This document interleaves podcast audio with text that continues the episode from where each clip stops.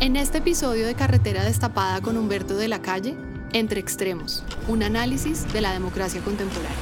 En un mundo donde los extremos políticos parecen atraer más atención que nunca, Humberto de la Calle se adentra en el laberinto de la democracia moderna, un sistema político que, aunque imperfecto, sigue siendo la mejor aproximación que tenemos para equilibrar las distintas voces de la sociedad. En este diálogo, De la calle y Octavio nos proponen un recorrido que empieza con una reflexión sobre el estado actual de la democracia, su forma representativa, su desarrollo y sus desafíos actuales, incluyendo la polarización política y el auge del populismo, que desdibuja las líneas entre la derecha y la izquierda. En este análisis, De la calle habla también sobre cómo la dinámica de las redes sociales y la globalización están redefiniendo la política y la participación ciudadana. Carretera destapada con Humberto de la Calle. Un recorrido por los rincones de la historia reciente y la política colombiana. Bueno, doctor de la calle, vamos a hablar de democracia. Y me voy a ir con los taches para arriba, como dicen por ahí en mi tierra, cuando uno quiere, o no es que quiera, pero inevitablemente va a sonar un poco a la ofensiva. Yo tengo un amigo que dice que la democracia es un sistema político muy barato, y así lo dice él, pero lo dice con bastante desparpajo, con el sentido de que si bien no es un sistema que funciona perfecto, sí es al menos la manera eh, que se acerca más a tener contento a todo el mundo. Y eso yo se lo quiero conectar con algo y es que también es de común conocimiento en nuestros días que el sistema democrático está en una cierta crisis, digamos, en los tiempos modernos. ¿Qué opinión o qué reflexión le suscita eso que acabo yo de decir? Pues para contrastar con tu amigo del empresariado también podría recordar a Jorge Luis Borges, no porque yo esté de acuerdo con la cita que voy a hacer, pero la hizo, él dijo, la democracia es un abuso de la estadística. Obviamente que esa es la mirada desde la élite, en particular la élite intelectual de Borges, como podría pasar con Ortega y Gasset, etc. Es una estirpe de élite espiritual y eso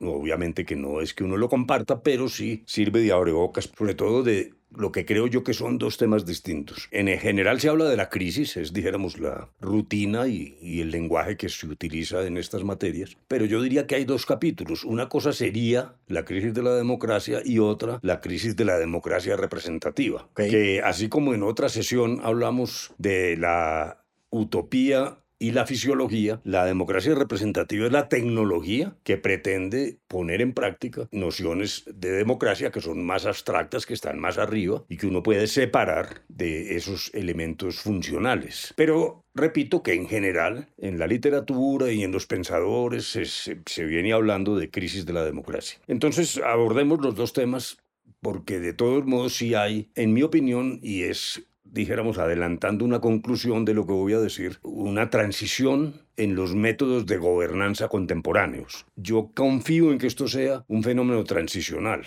pero esa transición está mostrando dificultades más acentuadas en en la democracia representativa, en el funcionamiento, pero que también tocan lo que pudieran llamarse los elementos centrales de la democracia. Entonces dijéramos, uno puede hacer una historia aquí breve y, es un tema sobre el que seguramente debemos regresar. ¿Qué pasaba en Grecia? Pues que la gente se iba a la, al ágora y ahí votaba. Y entonces se dijo que ese era el modelo de democracia. Eso tiene su más y su menos, porque las mujeres no podían votar, ni las clases más bajas de la sociedad podían votar, de todos modos era una élite. Pero bueno, aceptemos pues el mito histórico de que ahí nace la democracia, pero como todo el mundo estaba en la plaza, en el ágora, pues ahí se tomaban las decisiones, era casi una cosa plebiscitaria. Pues con la evolución de las sociedades, la complejidad de los temas, el aumento demográfico, eso se volvió imposible. Y ahí es donde nace la idea particularmente pues en el siglo XVIII, de que lo que había que hacer era que la gente votara unos representantes que eran realmente los que se reunían y tomaban decisiones a nombre de, esos votantes, o sea, a nombre del pueblo. Eso tiene mil variantes y tecnicismos y nociones de carácter jurídico. Algunos decían que esos representantes tenían que seguir las instrucciones del pueblo y entonces se hablaba de democracia representativa en el sentido de que el representante lo que tenía que estar era consultando con sus votantes y surge luego la otra tesis es decir, no, los elegidos representan el bien común, que es una noción muy católica, muy desde Santo Tomás de Aquino, etc. Y entonces no tienen por qué seguir las instrucciones de sus votantes. Y ahí surgen dos visiones de democracia. La nuestra, la colombiana, muy católica, con la idea de que los congresistas solo cultivan el bien común y no tienen intereses oscuros o, claros o transparentes, pero son como unos seres extraterrestres. Y por eso toda la organización de nuestro Congreso está dirigida a suponer que nadie puede votar sino en función del bien común, que es una visión completamente distinta, que es más bien calvinista de los anglosajones que piensan al revés, que los representantes lo que son es representantes de los intereses de quienes los eligieron y que por lo tanto no es inmoral hacer explícitos esos intereses. Entonces uno ve, dijéramos, congresistas gringos que dicen, no, yo vengo del estado de Washington, luego yo vengo a defender la Boeing, porque esa es la gran fuente de empleo. De... No esconden el por qué están allí. Entre nosotros hay además una nota de hipocresía que establece, dijéramos, también una especie de separación entre el tipo de intereses. Cuando está de por medio la plata, y esto es muy católico es el demonio.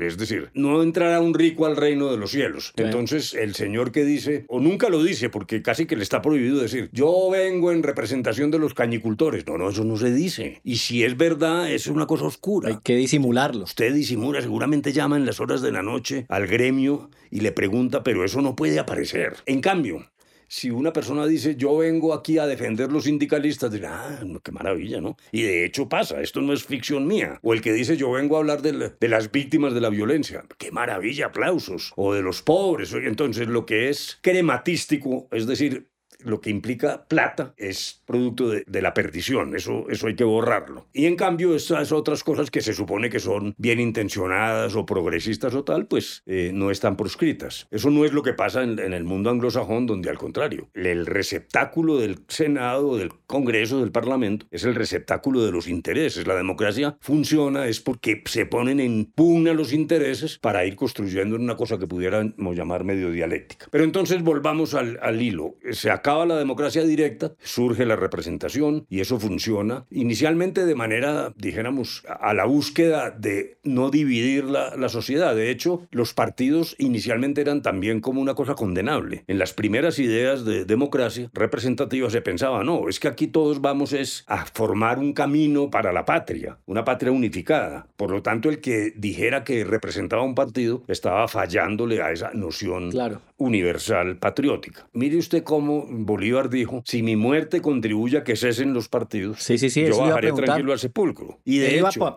por esa línea de pensamiento entonces, no hay no partidos. No partidos. Que además implica que en la Constitución en las constituciones nunca se habló de partido. Solo en 1991 aparece la noción de partido político y la constitución se ocupa de, de, la organización de los partidos, que se robustece sobre todo a principios del siglo XX con los partidos de masas, los partidos de élite, bueno, lo, que conocimos en el escenario. Pero ¿qué es lo que está pasando hoy? Hoy lo que está pasando es que por fuerza de distintas circunstancias, por un lado se ha surgido una, una visión eh, muy emocional de la política, cada vez más feroz, cada vez más polarizante, cada vez más combatiente en el sentido de yo tengo mis ideas, me solazo en ellas no quiero que nadie me hable sino de mis ideas y eso me obliga a combatir las ideas ajenas. O sea que la idea del diálogo y de búsqueda de consensos está rápidamente desapareciendo. En Colombia esto es más grave, pero no es solo un fenómeno colombiano. Entonces,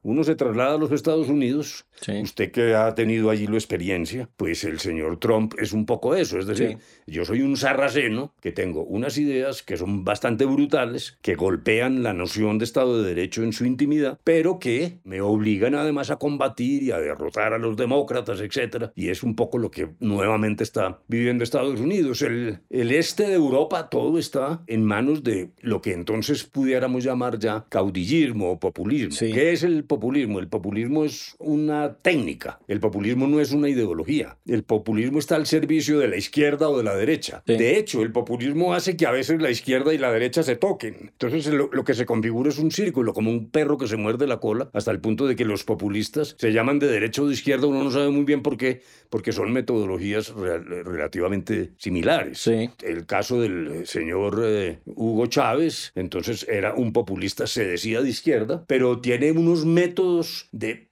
convicción, de emoción, de buscar la emocionalidad y no la razón, de apartarse del principio de evidencia, gobernar por fuera de la evidencia, creando mitos permanentes que puede ser comparable a algunos de los populistas del, del este de Europa, en Hungría, en Polonia, donde también se han utilizado los mismos métodos. Entonces, el fenómeno actual que pone en jaque la democracia, pero en particular la democracia representativa, repito, es la desconfianza respecto del sistema en virtud del cual uno manda ya a unos representantes para lo que, que lo representen. El populista ya quiere tener interlocución directa con el pueblo. Entonces estos representantes empiezan o a sobrar o a ser víctima del, del desprestigio. En general los congresos en todo el mundo están desprestigiados, pero me parece que ahí han, han ocurrido fenómenos adicionales. Esto no es solo un problema de furia, o de ferocidad, sino de un cambio de escenario. ¿Qué es lo que yo quiero decir con esto? Hasta recientemente eh, se suponía que el Congreso era el escenario único del ejercicio de la política. Todas las discusiones políticas surgían en los cuerpos colegiados, en los congresos. Ahora han pasado dos cosas. Uno, que ese escenario se amplió. Entonces ya hay un, una fuerte dosis de ejercicio político fuera del escenario inicialmente previsto para efectos de la discusión política. Es como si uno fuera una obra de teatro y de pronto empezaron a aparecer en el público unos tipos que se paran y echan sus parlamentos y tal. Entonces dijéramos, hay una bulla. Hay una cosa que aparece de distintas fuentes. Y, esa es, dijéramos, la primera manifestación de lo que hoy se ve como una crisis, que ya no hay un epicentro ni los partidos monopolizan el pensamiento político o el trámite del pensamiento político. Los partidos eran los que tramitaban la búsqueda de los consensos y eso solo ocurría en el proscenio, allá como volvamos a la idea del teatro. Allá era donde se jugaba la política y uno se sentaba a ver y decía, hombre, yo voté por este tipo, ya no está cumpliendo lo que dijo, pero ya no hay nada que hacer, el señor, entre comillas, me representa. Entonces, lo primero que tenemos es un escenario más grande, compuesto ya no por partidos, sino por la sociedad civil, la que suele llamarse sociedad civil. Entonces, ese es el otro escenario, el de las ONGs. Pero las ONGs lo que han hecho también es reventar el papel unificador de los partidos. Todos los partidos lo que hacían era brindarle al elector una lectura única, coherente, sencilla, totalizante. Cuando digo totalizante no quiero decir totalitaria. Incluso los partidos liberales eran totalizantes porque lo que decían es la libertad resuelve todo, la libertad de mercado, el liberalismo económico, etc. Entonces eran fórmulas y la gente lo que compraba era la fórmula completa. Decía, ah, bueno, no, yo lo que quiero es comunista. Ahí están todas las respuestas. Eso ya no existe. Y los partidos entonces han perdido ese monopolio. Y en cambio, la sociedad civil ha empezado a expandirse con dos efectos. Uno que rompe ese monopolio de la transmisión de los valores políticos y que esa ruptura genera una política dispersa que pudiéramos llamar identitaria, donde la línea unificada ya no aparece. Me refiero, por ejemplo, a uno puede ser enemigo de los toros, pero amigo de la pena de muerte. Uno puede ser eh, un católico enemigo del aborto, pero que sí acepta el matrimonio de personas del mismo sexo, o que le parece que la Iglesia Católica está equivocada o estuvo equivocada cuando se oponía al control de la natalidad. Entonces hay identidades. Entonces están los animalistas, los proabortistas, las organizaciones LGTBIQ, y el enjambre hoy es tan variado que puede ser confuso, pero ya no hay unas disciplinas que se dictaban desde la cúpula. Yo recuerdo que mi papá, pues hace años me dijo, no, el gran estadista fue Ola Herrera. Entonces yo le dije, papá, ¿y por qué? ¿Tú lo conociste? No, pero es que llegaban unos telegramas de la dirección liberal, entonces uno sabía que era un gran estadista. Eso ya no existe. Sí. Y la, el fraccionamiento identitario está terminando y, y poniendo en jaque el papel de los partidos. O sea que los partidos son muebles viejos. Lo que pasa es que en un mueble viejo uno todavía puede descansar. Incluso puede ponerle unos parches, que es lo que en Colombia estamos tratando de hacer, que es las reformas políticas, es ponerle parches a esos muebles viejos con la esperanza de que revivan. No van a revivir. La esperanza es que, que sigan sirviendo, pero me parece que la crisis de los partidos obedece es más a una, una decisión de la cultura universal alrededor de la cual giran, por ejemplo, las famosas redes sociales, que son el reflejo de esas políticas identitarias y de la ceguera que implica que usted no quiera oír al otro. Hubo un experimento hace algunos años muy interesante y es que empezaron a mirar los mensajes que aparecían en las redes. En este caso específicamente sobre el cambio climático. Estoy hablando de hace 10 o 15 años. Entonces ponían un punto rojo para cada mensaje de quienes estaban en contra de la idea de que había un cambio climático. Y un punto verde para aquellos que sí decían Estaban a favor o de acuerdo con... estoy a favor. Entonces, eso se proyectó en una pantalla y aparecía la pantalla llena de indiscriminadamente de puntos rojos y verdes por toda la pantalla. Y esto lo repetían y lo repetían año tras año.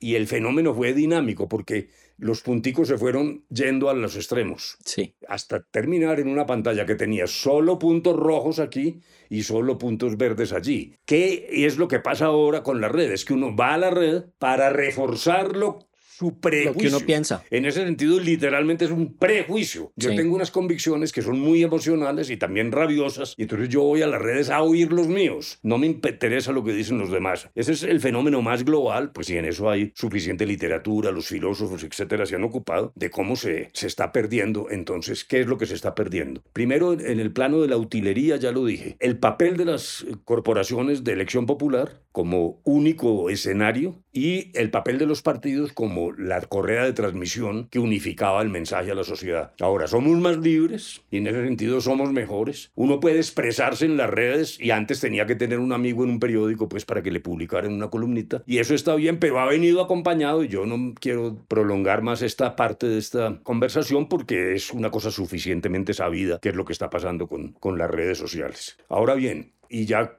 voy a, terminar con esto que fue por donde empecé. Yo creo que esto es una, una transición porque no hemos podido encontrar un método nuevo de gobernanza que contribuya o reemplace a lo que hemos venido llamando democracia. Primero, por lo que ya describí, y segundo, porque quieras o no, hay un proceso de globalización que no es solo la consabida globalización económica y el neoliberalismo, sino una globalización espiritual y una presencia de fenómenos globales, planetarios, que ponen en jaque la gobernanza soberana de, los países aislados. Voy a poner un ejemplo. Hay que cuidar la Amazonía. Y entonces el presidente Petro dice, yo me encargo, yo voy a hacerlo en la parte que me corresponde. Si hubiera ganado Bolsonaro, diría, no, yo voy a meter vacas ahí. Entonces le pasa, es como el vecino, el ciudadano que fumiga las cucarachas, pero si el del apartamento siguiente no las fumiga, de todos modos le regresan. Luego la forma de gobernar los problemas mundiales, que son la demografía, la migración, el cambio climático y los derechos humanos, que se han convertido también en una especie de ética supranacional. Eso genera un jaque muy duro a las formas democráticas porque permite que coexistan gobiernos que van por un camino y otros que han apelado al populismo, que es supuestamente esa conversación entre el caudillo y el pueblo. Pero eso es una ficción, porque el caudillo lo que hace es transmitirle al pueblo lo que quiere oír, que es precisamente, son precisamente sus banderas. Es una especie de transmutación. Luego hay problemas de gobernanza. ¿Qué, qué se puede hacer mientras tanto? No, no debemos claudicar porque, y ahí viene mi distinción, los valores democráticos como tal, yo creo que siguen siendo susceptibles de defensa y uno no puede plegarse a, esa antidemocracia o lo que ahora se llama democracia iliberal, que es democracia sin una concepción republicana y liberal de la política, y ese es el cúmulo de, de los valores esenciales. Pero sí hay que ensayar cosas nuevas, y allí alguna vez escribí un artículo y no, pues eso sí me fue como perro en misa, porque dijeron pues que yo era un animal, y es una cosa que está apareciendo, que es lo que puede llamarse democracia por sorteo. En esto ya está empezando a, experimentarse de verdad en el mundo que al lado de los representantes elegidos haya unos señores sorteados. Son ciudadanos que usted saca por azar, los entrena y son representantes más legítimos porque no tienen la traba del proselitismo político. Ese es un tipo de cosa que ha empezado, sobre todo más en lo local, claro que en lo nacional. En lo local lo he escuchado, sí. sí. Y esto lo digo es para que abramos la mente de qué manera sí puede uno incrementar en esta transición métodos por fuera de la caja, como suele decirse. Eh, dijéramos, ese es un experimento importante, sobre todo, y ya con esto quisiera terminar, porque en cierto momento creímos que estas dificultades que hemos descrito las resolvía la tecnología. Yo recuerdo en, un momento en que se decía, no, no, la cosa es muy fácil. Usted en el control del televisor le pone dos botoncitos más y entonces vota, como los suizos. Entonces cada día le preguntan y usted va contestando. Y entonces esa sí es la verdadera democracia, porque cada quien viendo televisión pues decide sobre los impuestos, sobre la política criminal, etc. Eso fracasó, ¿por qué? Ya lo dije, porque las redes lo que han hecho es generar mayor confusión, de tal manera que el botoncito en el control del televisor tampoco va a arreglar el problema. Esto es una conversación que he hecho que es un poco frustrante, porque claro, no termina, entonces al fin, ¿qué es lo que hay que hacer? No, no sabemos. Es bien complicado. la, humanidad es la que no sabe. Eso sí, sí, no. Es, sí eso no es de acá, pues. Eso no es de acá. Aquí es más grave, pues porque hay clientelismo, narcotráfico, más corrupción, etcétera. O sea, aquí se agrava el problema. Pero ese tema de los de pensar que uno robustece los partidos a base de, de normas nos va a llevar a algo que, y con, esto sí quiero realmente terminar, Colombia tiene una de las políticas más reguladas del mundo. Aquí hay leyes para la financiación, cómo se vota, las, el voto en bancada. Estamos llenos de normas que no han servido para nada. La política no está mejor y llevamos como dos décadas echando normas y normas y normas y normas, que lo que han hecho es ahogar incluso la política. Voy a, decirlo en una sola frase. Con esta cosa de la doble militancia y que mucho cuidado, usted tiene que inscribirse, el aval, alguien le tiene que dar... Todo ese gambre, en mi opinión, hubiera impedido un tipo como Luis Carlos Galán, hubiera impedido a alguien como Noemí Sanín, incluso hubiera impedido a alguien como Álvaro Gómez, porque fueron personas que acudieron a la política desde una perspectiva intelectual y, que fueron capaces de funcionar por fuera de regulaciones que hoy le impedirían. Usted se imagina el, Partido Conservador con esa dirigencia que tiene hoy dándole aval a Álvaro, Gómez. Eso sería impensable. Y lo mismo con Luis Carlos Galán, que lo que hizo fue romper con el liberalismo. Luego me parece que estamos en el camino equivocado. Entonces hay un, un psiquiatra famoso que se llama Paul Waslawicz, que es un polaco, que es fantástico, que es originalmente freudiano, pero que trabaja más en el yo y no solo en el ello como lo hacía Freud. Entonces ese, tipo en un libro fantástico que yo recomiendo que se llama El arte de amargarse la vida. Que yo lo leí por recomendación suya. Exacto. Y entonces ahí dice, pone esto. Este es un chiste que además existe por fuera de, de, de Waslawicz, pero tomado de, la vida ordinaria, pero que es fantástico, porque cuenta del borrachito que llega a la casa y se le pierden las llaves a las 3 de la mañana y entonces se va a, a un poste y empieza a buscar, y, desesperado hasta cuando llega un policía. Dice, ¿qué le pasa, vecino? Dice, no, pues que se me perdieron las llaves y no tengo forma de entrar a la casa. Entonces el policía busca y busca y a la media hora le dice, oiga, hombre, pero sí se perdieron aquí. Dijo, no, no se perdieron aquí, pero es que aquí es donde hay luz para buscarlas. Eso creo yo que es lo que estamos haciendo con las famosas reformas políticas. Bueno, yo le quiero preguntar por algo que le he escuchado otras veces. Los valores de la democracia. ¿Cuáles son los valores de la democracia?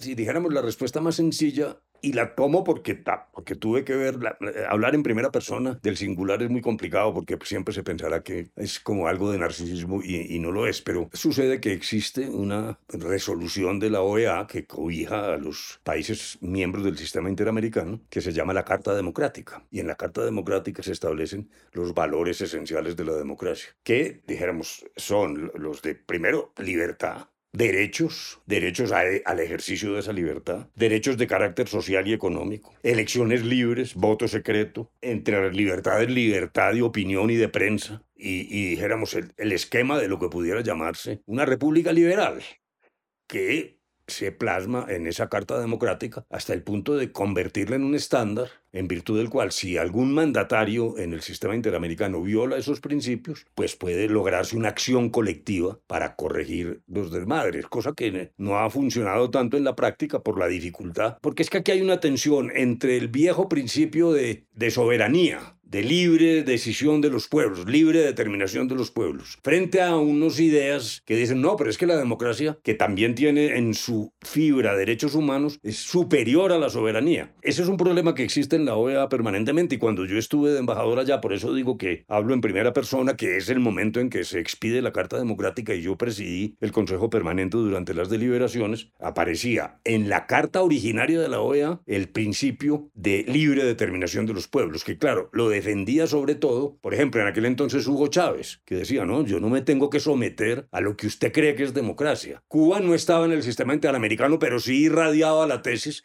no, esta es la democracia burguesa, nosotros tenemos también una democracia distinta. Y que se basa entonces en el principio de libre determinación de los pueblos frente a lo que sostuvieron la mayoría de los países, que era decir, no, claro que usted tiene soberanía y capacidad de decisión, pero ya hay cosas supranacionales. Y vuelvo al ejemplo que puse de las cucarachas y de la selva amazónica, donde hay una especie de necesidad de gobernanza mundial. Luego, dijéramos, ese núcleo de lo que pudiera llamarse democracia es el sumum de la, del principio republicano liberal y entendiendo por liberal naturalmente no el Partido Liberal Colombiano, ese es otro cuento, sino lo que ha significado para el mundo, particularmente el mundo occidental, pues esa acumulación de derechos y libertades que es sencillamente el Estado de Derecho que aquí en el 91 lo bautizamos como Estado Social de Derecho. Ampliemos eso que estamos hablando ahora sobre democracia, redes sociales, información. Porque yo le he escuchado a usted algunas veces el término infocracia, que es de un filósofo japonés de formación occidental. Sí, bueno, entonces ahí ha aparecido pues ese, llamémoslo nuevo filósofo, ya realmente no es tan nuevo, pero en filosofía pues una década o algo así es un instante, que se llama Byul Jung Han, que es un coreano, pero de formación alemana, y que está escribiendo en términos de filosofía, y en particular de filosofía política, una cosa además técnicamente muy bien hecha porque son pequeños opúsculos, lo cual facilita mucho la lectura, y ahí hay discusiones eh, sobre el amor, la belleza. Es, dijéramos, un compendio de una discusión sobre ideología política. Y en uno de esos opúsculos que se llama Infocracia, él lo que plantea es un poco lo que traté de decir, que hay, dijéramos, una, la, meca, el, el, nuevo vellocino de oro de la, de la argumentación jurídica, lo están creando las redes, generando es al revés, es una forma de esclavitud, porque uno termina vapuleado por todas esas corrientes llenas de contenidos emocionales, muchas de ellas confusas, muchas de ellas falsas, y eso lo que ha hecho es perder un poco lo que dije que era el sentimiento de que una visión liberal se basaba en la evidencia. Un gobernante tenía que decir, voy a hacer esto porque tengo técnicos, porque hay evidencias, porque yo voy de la mano de la ciencia. Incluso eso se ha perdido. Ahora hay todo tipo de teorías conspirativas en las redes y, una gran confusión y estamos un poco presos de eso. Y de ahí se deriva algo que dice también Han, que me parece que es pertinente. Eh, creíamos en, el siglo pasado que uno se liberaba de la, alienación, por ejemplo, desde el punto de vista marxista, simplemente porque en un Estado comunista, sin clases sociales y con una apropiación colectiva de, los medios de producción, pues desaparecía ese esquema como de servidumbre, que era el que Marx decía, bueno, y, y es parte de su filosofía. Y eso no ha funcionado así. Y la tesis de Han es que el llamado neoliberalismo terminó generando un gran hermano todavía más musculado y más grande y que tiene más capacidad de incidencia que es uno mismo y que se constituye a base del consumerismo y de la esclavitud del éxito y de la competitividad. Entonces, un niño nace hoy y tiene que aprender a competir, meterle codo al amiguito porque él tiene que salir adelante en el colegio y más allá en la vida y luego ir escalando.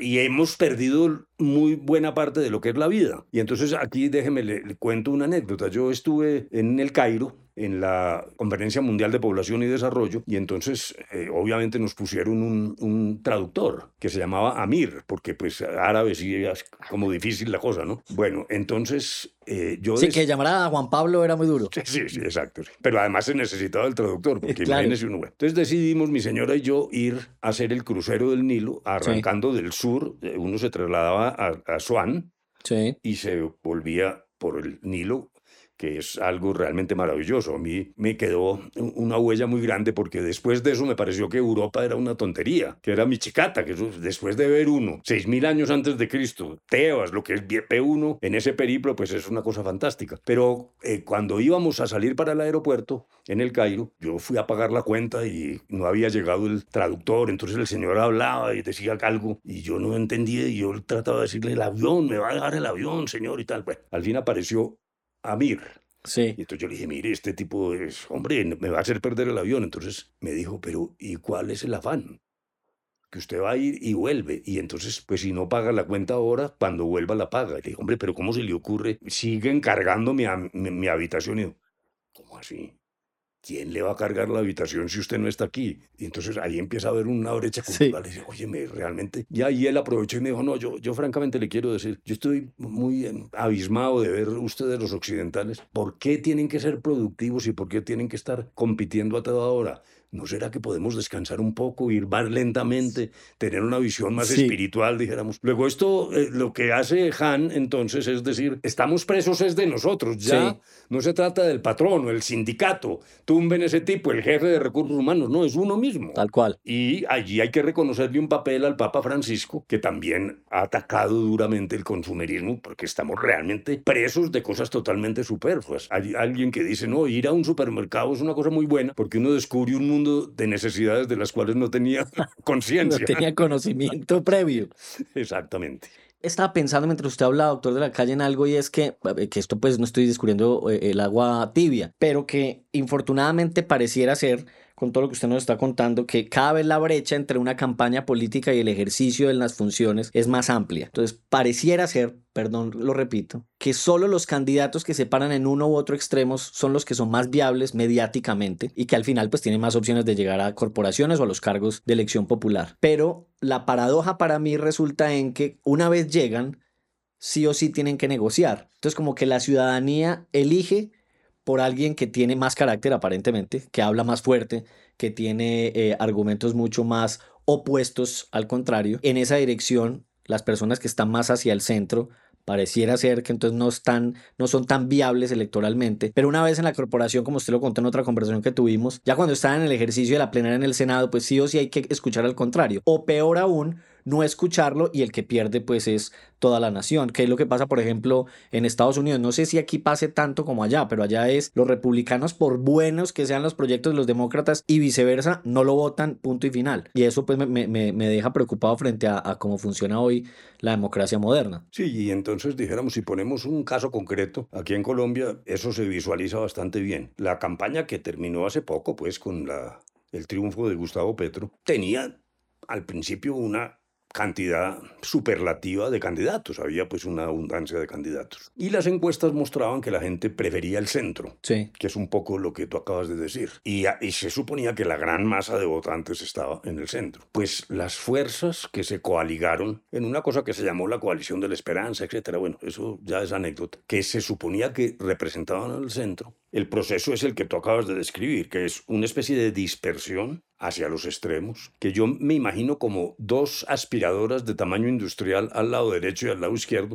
que se van chupando los votos y el damnificado, por lo menos en esta ocasión y en otras en Colombia, termina siendo el centro. Entonces se produce una paradoja y es que la gente dice, no, yo soy de centro, pero finalmente se, se lo chupa la agresividad de los discursos, lo que tú dijiste, o el que habla más duro, o el que promete más cosas, o el que es más populista, va chupando y destruyendo, no el centro, porque la gente sigue pensando que eso es más conveniente, pero sí las opciones electorales del centro, que es lo que nos pasó aquí en esta experiencia relativamente reciente. Y ahora la segunda parte de lo que tú has descrito, en efecto. Entonces gana el señor Petro con un mensaje de cambio, de purificación de la política, etc.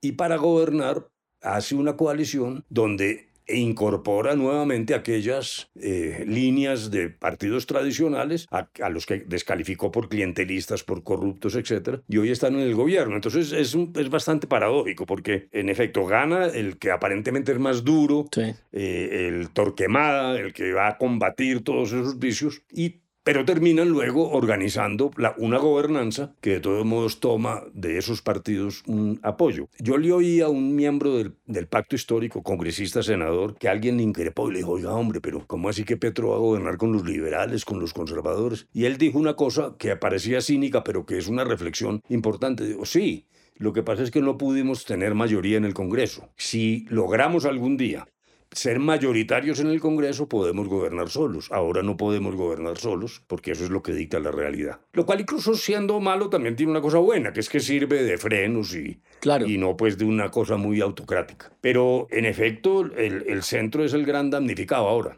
El otro problema es qué es el centro, porque a veces es difícil de definir y a veces suena muy tibio. Al, señor Sergio Fajardo siempre decía, no es que el señor es tibio. Es tibio. Pues era tibio es porque mira y sopesa más allá después de las preferencias de cada quien, pero algún día entonces yo, en agradecimiento de los jóvenes voluntarios que me acompañaron en la campaña al Senado, hice una reunioncita, pues una pola, una cervecita con ellos, pues jóvenes, todos de 20 años o 22 años y tal. Entonces hice una especie de censo y les dije, ¿por quién van a votar? ¿Barrio Petro? Sí. Eran mis asesores, mi apoyo, pues no, Petro. Entonces yo les dije, pero, ¿y, ¿y, cómo es la cosa? No, no es que estábamos en el centro. Entonces quedaron un poco perplejos y no, por eso, es que Petro es el centro. Entonces lo que quiero decir es que es tan polivalente esa noción que cada quien tiene una visión del, del centro que, puede no ser la que otro piense. Ya. Entonces eh, algunos pensaban, no, Petro es un radical de izquierda, pero estos jóvenes de 22 años decían, no. Incluso es, Petro se ha vendido en Europa como un simple socialdemócrata a la manera de los países nórdicos sin, y que no genera, dijéramos, ningún peligro en términos de radicalismo. Bueno, y de hecho hay que reconocer hasta el momento en que estamos hablando, pues que Petro ha jugado con las reglas. Ha presentado proyectos, no ha atropellado, hay discusiones, eh, él tiene una técnica que es plantear cosas muy duras pero luego empieza a recoger. Por ejemplo, hay una que yo creo que ya está recogiendo, que es lo de suspender eh, los contratos de exploración de combustibles fósiles. Yo veo que